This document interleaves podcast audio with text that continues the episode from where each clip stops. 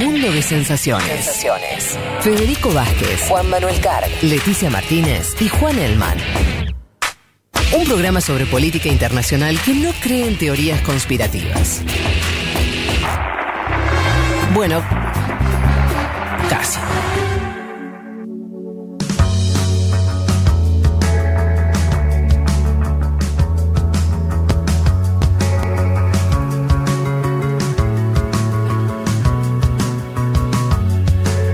Bueno, aquí estamos de vuelta. Uno de los eh, temas que, que teníamos el día de hoy tiene que ver con las elecciones eh, legislativas que están ocurriendo en Venezuela. Elecciones particulares, bueno, como todo lo que ocurre en Venezuela desde hace varios años, eh, tiene, tiene sus particularidades en medio de... también de la pandemia, en, medio de un clima de tensión política eh, muy alta. Eh, para eso estamos en comunicación eh, con Marisela Betancourt. Ella es politóloga, vive actualmente en Buenos Aires eh, y nos interesaba hablar para que nos cuente más o menos, bueno, su mirada en principio de lo que está ocurriendo en Venezuela y en particular en estas elecciones. Eh, Marisela, ¿estás ahí? Sí, estoy acá. ¿Qué Hola, tal? ¿Cómo están? Buenos días, mi nombre es Federico Vázquez, te agradecemos por eh, darnos estos minutos. No sé por dónde querés arrancar. En principio, danos eh, tu mirada en concreto de estas eh, elecciones, ¿cómo las ves? Bueno, gracias por invitarme, por darme este espacio y permitirme hablar un poquito de lo que está pasando en mi país. Em, bueno, yo tengo una posición bastante intermedia con respecto a las elecciones de hoy. Eh, son unas elecciones que están previstas en la Constitución, son unas elecciones legítimas, pero son unas elecciones llenas de irregularidades, de restricciones, de persecución, de censura algunos partidos eh, partidos inhabilitados. Son unas elecciones que no son elecciones competitivas, hay que decirlo, a pesar de que, de que bueno, está participando un sector de la oposición, eh, un sector que, que se, se denomina una especie de nueva oposición, este, no son elecciones competitivas. Tenemos los principales partidos de la oposición, eh, están intervenidos. Eh, fue un proceso que se dio de, de intervención de, las directivas de los partidos políticos, ¿sí? Eh, y tenemos un sector nuevo del chavismo, que es el chavismo disidente, es un, es un chavismo que eh, levanta la bandera de Chávez, de las re- reivindicaciones de Chávez, pero eh, se opone al- a la actual gestión, ¿sí? Se opone a este gobierno. Entonces, bueno, son unas elecciones en ese sentido eh, novedosas, creo que generan un nuevo para, para- paradigma electoral en el país. Eh, ¿Estás ahí, Marisela? Estoy acá. Ah, perfecto. Eh, bien, eh, para decirlo concretamente, corregime si hay alguna inexactitud. Cuando hablamos de la oposición a- al gobierno de Maduro, decimos que la fracción o el sector más cercano a Juan Guaidó, que muy conocido por autoproclamarse presidente y llevar ser la cara más visible opositora durante un tiempo, ese sector no participa, pero hay otro sector, en principio, eh, que se presenta como Alianza Democrática, ¿no? Que sería el sector más amplio de la oposición. Después hay otros, Venezuela Unida y demás, eh, eh, que sí participan, ¿no? Entonces tenemos sería así, ¿no? De, esta elección eh, va a salir, eh, vos decías que no eran competitivas, estás esperando, supongo, un, un triunfo contundente del, del PSUV, de la formación que responde eh, a Nicolás Maduro, pero también va a ser una asamblea que va a tener representantes de estas oposiciones, ¿no es cierto? Sí, Eh, en la oposición está la oposición tradicional, la que siempre eh, ha sido la oposición al chavismo, que donde están los partidos eh, tradicionales. Este, esta oposición es la oposición G4, que está más vinculada y depende un poco más de los lineamientos del Departamento de Estado. Ujú. Es la oposición que representa Juan, Juan Guaidó. Eh, es una posición que planteó este, en algún momento, eh, creo que todavía lo mantiene, el tema de la continuidad administrativa de la actual directiva de la Asamblea Nacional a pesar de las elecciones, es decir, Ajá. continuar a pesar de que, de que se les vence el mandato, em, es una oposición que, que de alguna manera está esperando alguna luz de, de alguna potencia internacional extranjera. Eh, y luego tenemos a la oposición, eh, que son partidos pequeños. Tenemos, en esa oposición incluso hay dos oposiciones. Tenemos a la oposición que está representada en estos partidos que son intervenidos, ¿sí? Eh, que, que se les designó una nueva junta directiva, una junta directiva más proclive a participar, a negociar, esto todo se hizo a través del Tribunal Supremo de Justicia. Y tenemos a una oposición que es una oposición que siempre ha estado en el tema de las mesas de diálogo, es una oposición que tiene liderazgos tradicionales, pero hay un elemento interesante que es que em, eh, tiene dentro de sus filas actores que fueron, eh, que participaron en el chavismo. Entonces hay un elemento aquí también de una idea de reconciliación nacional por parte de este sector de la oposición. Eh, y esta es la oposición que participa, sí, pero Son, bueno, son partidos pequeños. Eh, la mayoría de la oposición no va a participar. Y en el chavismo tenemos el chavismo del Partido Socialista Unido de Venezuela, el partido de gobierno, y tenemos estos pequeños también partidos que son de izquierda, eh, son partidos que también han sido este, intervenidos y se van a unir a la tarjeta, van a votar a través de la tarjeta del Partido Comunista de Venezuela, que si bien es una tarjeta que ha sido censurada, no sé si ustedes llegaron a ver un video reciente de Maduro explicando cómo se vota, tapando la, la tarjeta del Partido Comunista. Era la, era la única que tapaba, justo ponía la mano ahí. Entonces, ha sido una campaña censurada, pero bueno, sigue estando habilitada para votar. Entonces, se hizo una alianza de partidos de izquierda para usar la tarjeta del PCB. Marisela, te hago una pregunta y ya entrego porque tenemos acá eh, a Juan Monelcar, a Juan Elman y, a Leticia Martínez que seguramente van a tener preguntas para hacerte. Te hago la, última por ahora mía. Mm, con todo esto que estás contando, tu evaluación, y, tomo lo que vos decías al principio, que se refleja también en tus redes, donde, donde te, leo, esta, esta idea de, de que vos no, no tenés posiciones tan sesgadas como, como otros eh, venezolanos, esto no es ni mejor ni peor, simplemente es tu mirada y me interesa por eso. ¿Vos ves estas elecciones con todo lo que contaste como una mejora de una situación que creo que vamos a estar de acuerdo en calificar como muy crítica, muy difícil y demás en términos políticos? ¿Es una mejora, así sea, no ideal, pero lo ves como una mejora o como un retroceso eh, más? Eh, no, una mejora no. Yo creo que es un proceso muy difícil para nosotros asimilar, porque sin duda a partir de mañana vamos a tener eh, un gobierno que tiene mucho más espacio libre, ¿sí? Este... Mm, Hola. Uy, mira, se nos acaba de caer la comunicación. A ver, ahí Aldi, si, si tratás de... Yo lo que le quería preguntar, bueno, estaba respondiendo que de su perspectiva, entendía que no. Eh, lo, que se lo preguntaba en estos términos, de más allá de. Ella narró una serie de dificultades que, yo comparto, de participación política y demás.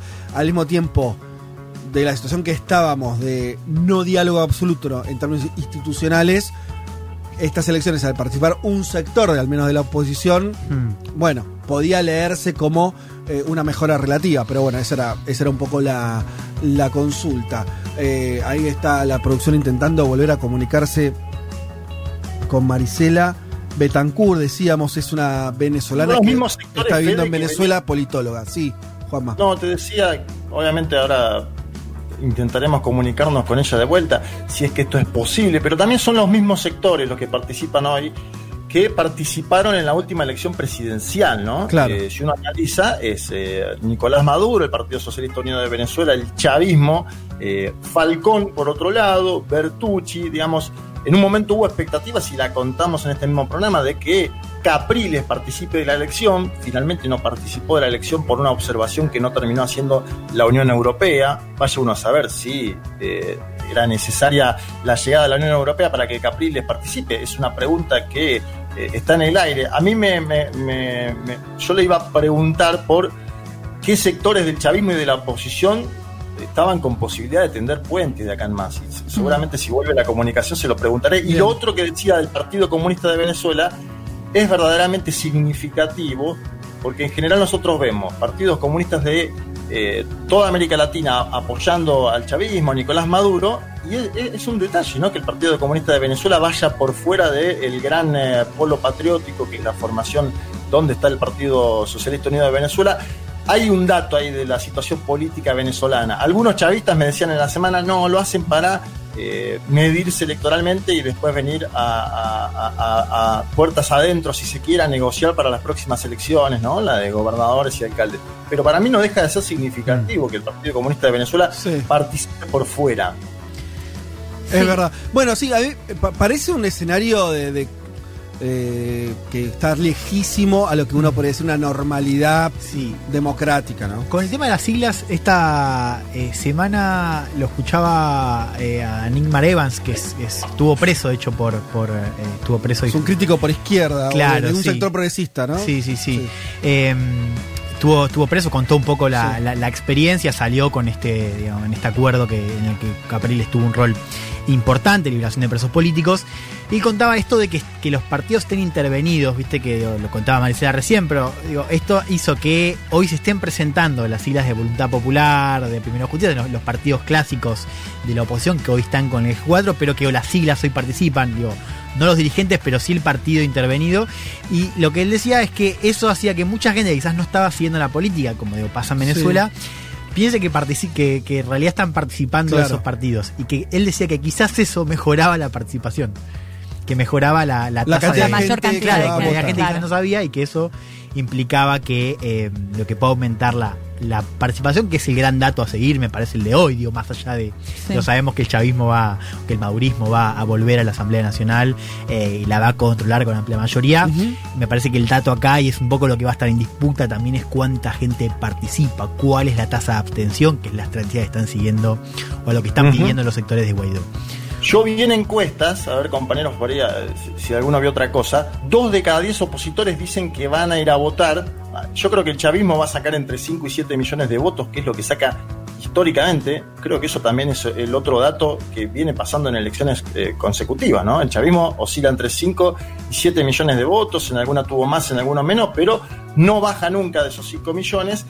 Y me parece que también esta elección sirve para hacer un balance de la experiencia de Juan Guaidó, una experiencia con límites. Juan Guaidó se autoproclamó en enero del 2019, mm. ya estamos en diciembre del 2020, ya hubo elecciones en el medio, el propio Trump le hizo un desaire eh, mm. que, que, es evidente. Ahora va a cambiar la administración en los Estados Unidos de América. Es decir, ese G4 del que hablaba Marisela, bueno, posiblemente tenga que cambiar un poco su mm. orientación de cara al año próximo. Hay que ver qué pasa con las sanciones, mm. si hay algún tipo de alivianamiento en términos de lo que son las sanciones para el año próximo.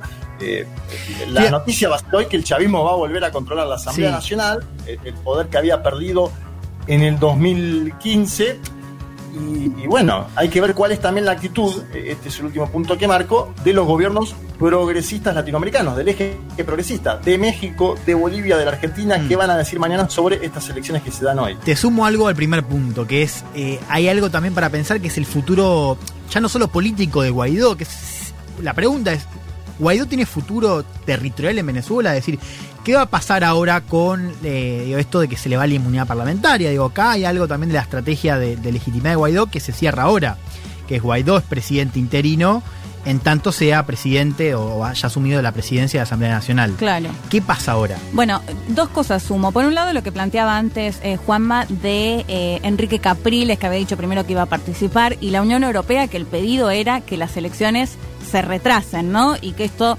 Nicolás Maduro lo vio como una injerencia, lo rechazó, finalmente se termina llevando adelante las elecciones. Y ahí es cuando Enrique Capriles también se desenmarca de estas elecciones.